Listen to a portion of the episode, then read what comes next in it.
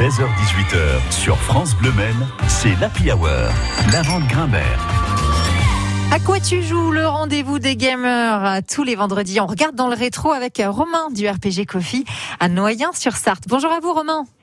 Bonjour. Comme vous êtes un grand sentimental Romain, vous vouliez aujourd'hui nous parler d'une princesse. Oui, de la princesse Zelda.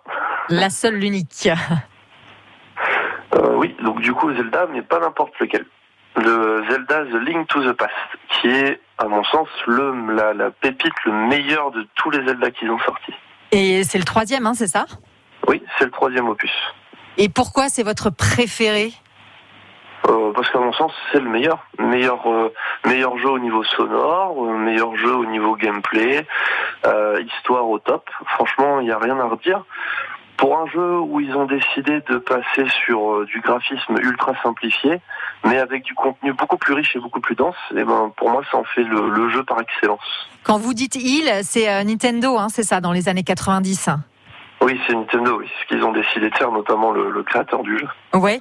Quand euh, la meilleure histoire, vous pouvez nous la rappeler euh, un petit peu l'histoire de, de ce jeu? Euh, oui, oui, tout à fait.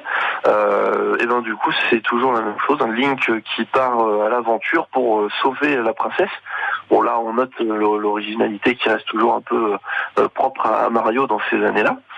Euh, mais dans l'idée, voilà, Link part à l'aventure chercher, comme d'habitude, l'épée, la, Master Sword, afin de, de, libérer la princesse Zelda, de libérer les sept sages dans cette histoire-là, et de vaincre Ganon.